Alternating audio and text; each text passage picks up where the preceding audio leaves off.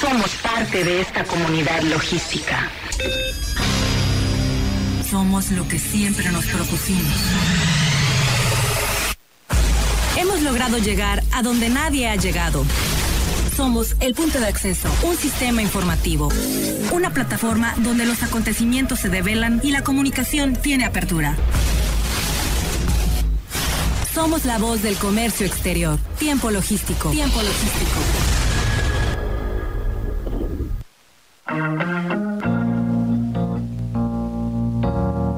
Hola, ¿qué tal amigos? Bienvenidos una vez más a Tiempo Logístico, la voz del comercio exterior. Como siempre, para mí es un honor presentar este programa, proyectarlo, conducirlo.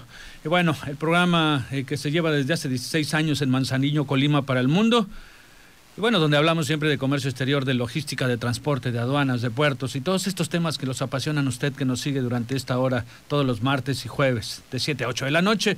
Y bueno, eh, vamos a tener una programación el día de hoy bien interesante. Siempre eh, para nosotros es importante darle un matiz de interés hacia todo lo que son las agencias aduanales.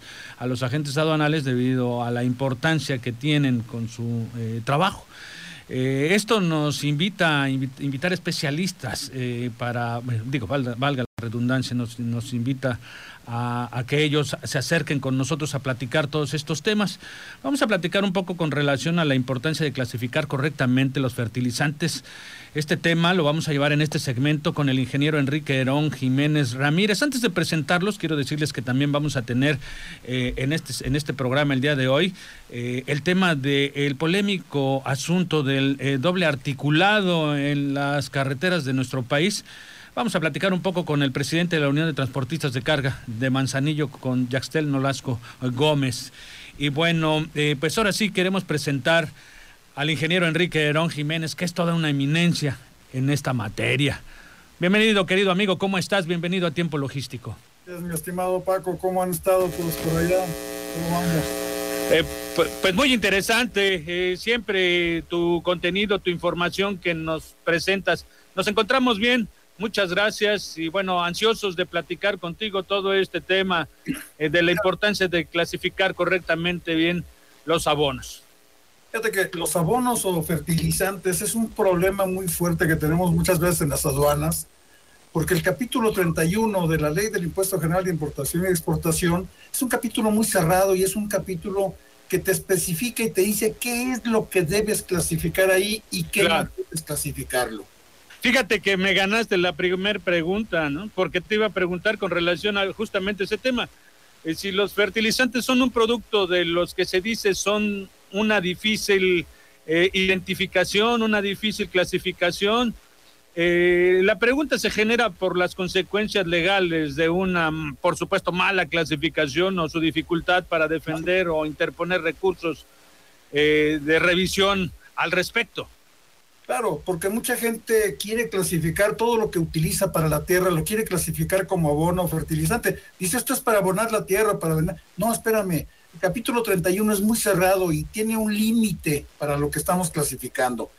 Por ejemplo, en la, en la sección sexta, te habla en una de sus notas y te dice que cuando un producto se presenta dosificado, acondicionado para la venta al por menor, con las especificaciones, lo debes clasificar pero aquí nada más te habla de los capítulos 30, 33, 35, 37 y 38. No te habla del capítulo 31. Después del capítulo 31, ya cuando empiezas a clasificar, te dice, solamente se clasifican aquí los siguientes productos, únicamente estos productos, y te da unos listados muy específicos. ¿Hablabas? No, no, adelante, adelante. Sí, y te dan unos listados muy específicos entonces, por ejemplo, para los eh, que contienen nitrógeno, hay tres elementos fertilizantes principalmente, nitrógeno, fósforo y potasio. Y nosotros muchas veces queremos todo lo que contenga nitrógeno, fósforo, potasio, los queremos meter aquí. ¿Por qué? Porque no paga IVA, porque no paga impuestos y es un capítulo muy, muy bueno, ¿no? Pero sí nos dicen las notas explicativas, solamente se clasifica lo siguiente, únicamente además. Entonces te habla de los productos con nitrógeno, te habla nitrato de sodio, incluso puro, nitrato de amonio, sales dobles de amonio, nitrato de amonio, sulfato de amonio, sales dobles de nitrato de calcio y nitrato de amonio. Y aquí hay uno de los problemas, porque muchas veces importan nitrato de calcio y lo quieren meter aquí. No, el nitrato de calcio no lo están diciendo las notas, eso debe clasificarse en el capítulo 28. Lo mismo el nitrato de amonio solo. El nitrato de amonio puro se va al capítulo 28. Cuando lo traes mezclados estos dos, sí lo puedes meter aquí. Y hay un, hay un también hay una nota muy importante en esto, todo esto. Te dicen, estos productos se clasifican aquí incluso si no van a ser utilizados como abonos. Ok. Después te habla de lo que pues comprende de la cuestión del fósforo, te habla también escorias de desfosforación y te da un listado de cuatro productos que se deben clasificar aquí.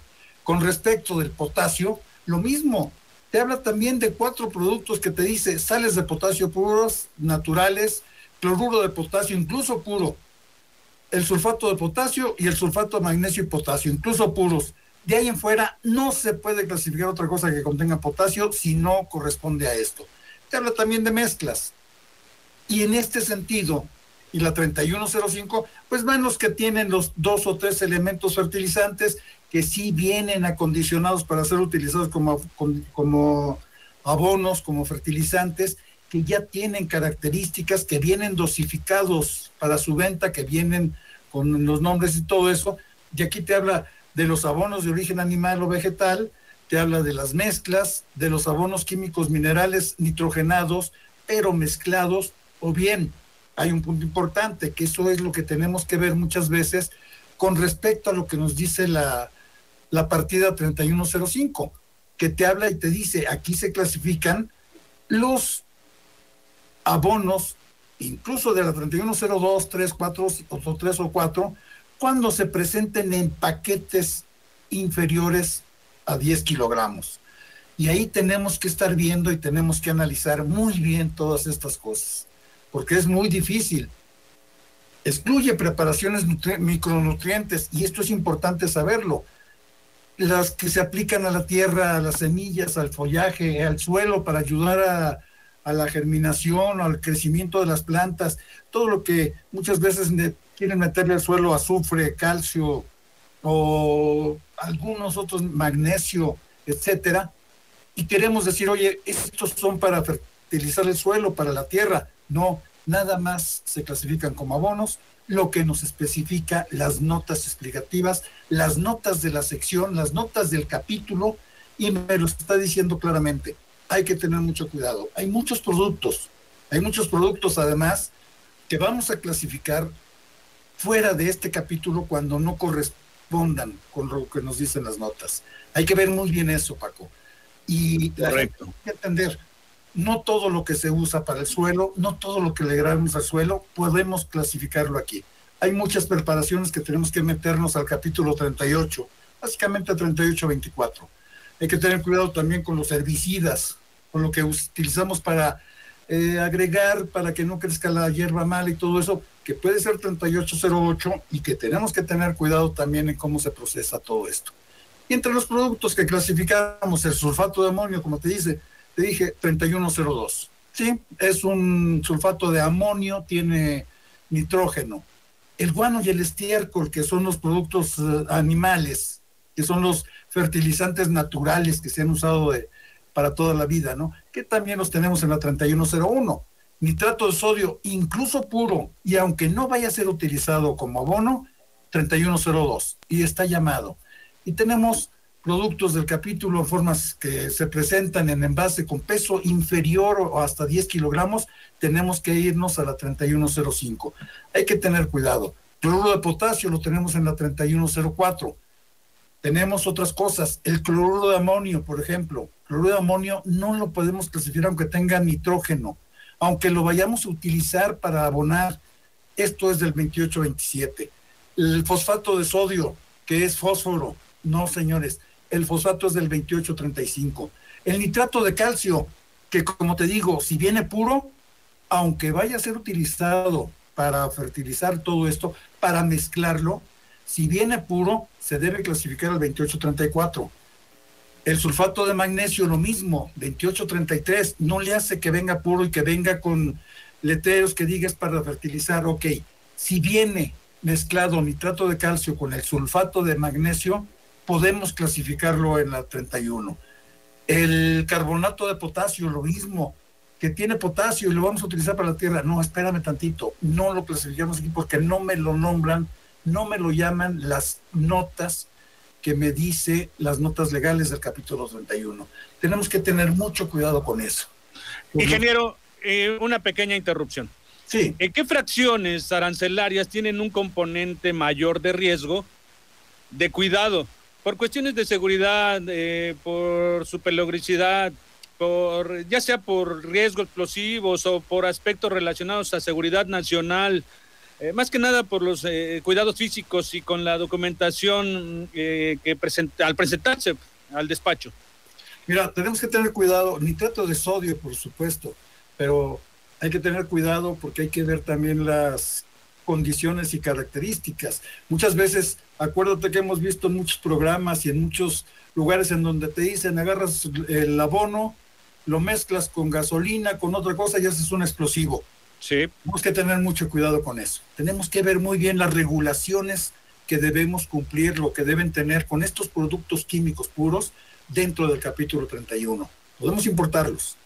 No paga impuestos, no paga IVA pero tenemos que tener cuidado con las regulaciones. Como te digo, hay algunos productos que son muy peligrosos, no peligrosos, son peligrosos cuando los mezclas y los vas a asociar con otras mercancías, con otros productos para fabricar explosivos.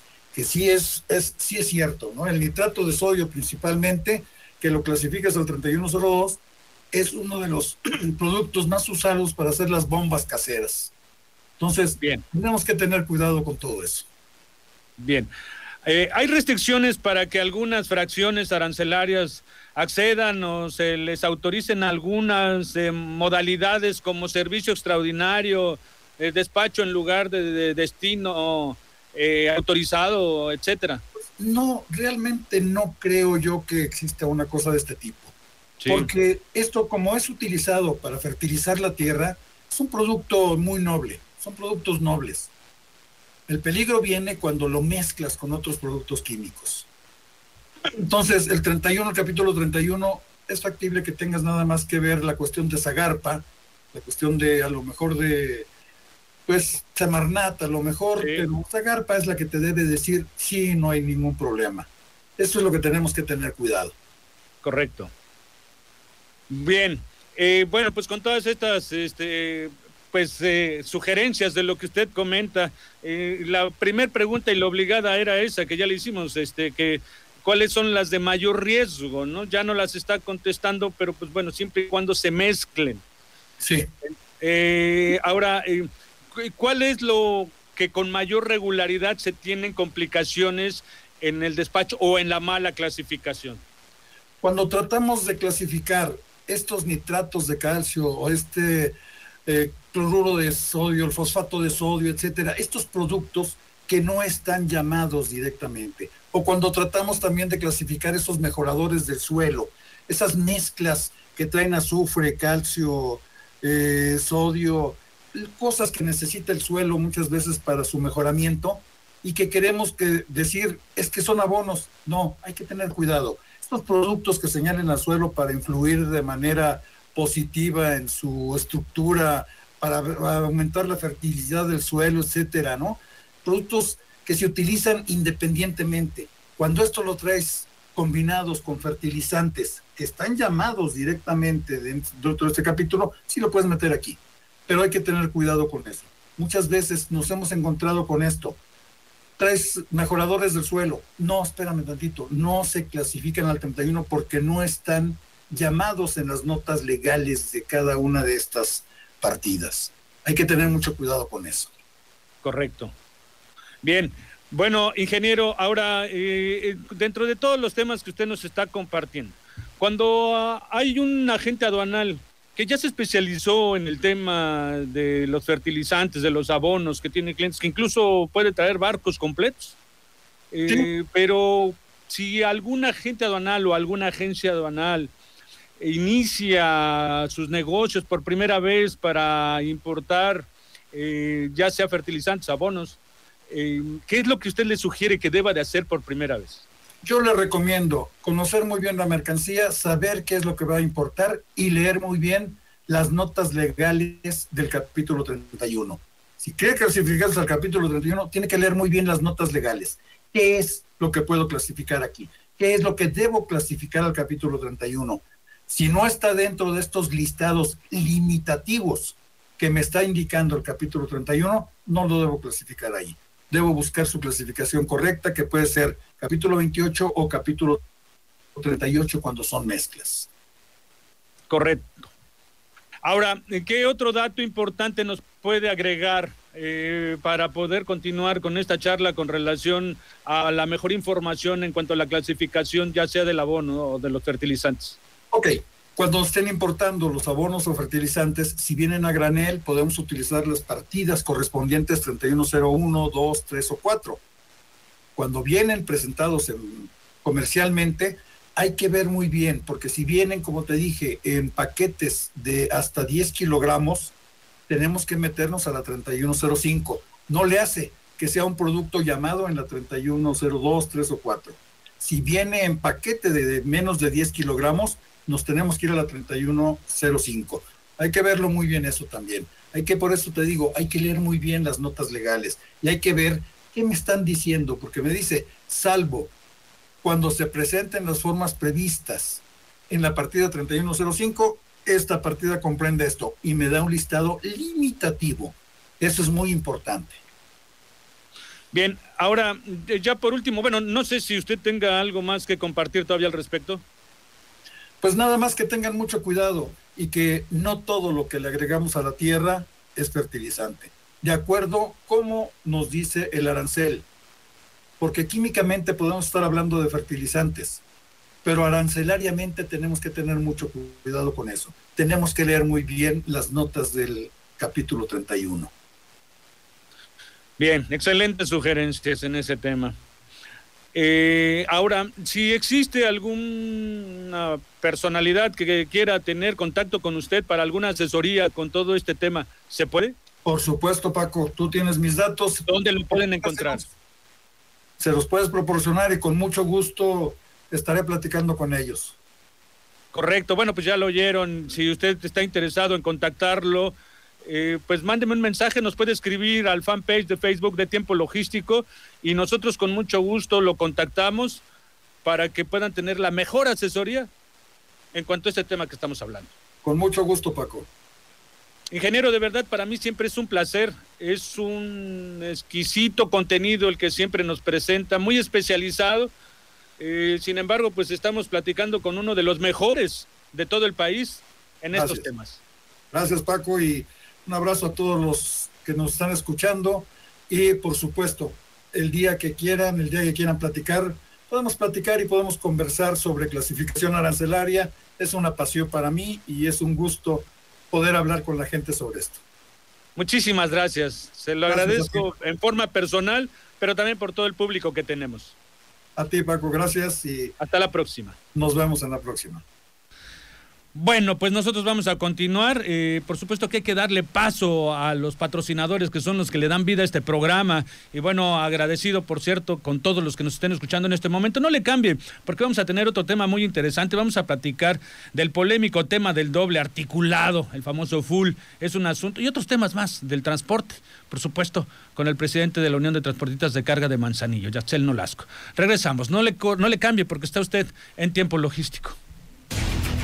Somos la voz del comercio exterior. Tiempo logístico. Tiempo logístico. Permanece con nosotros.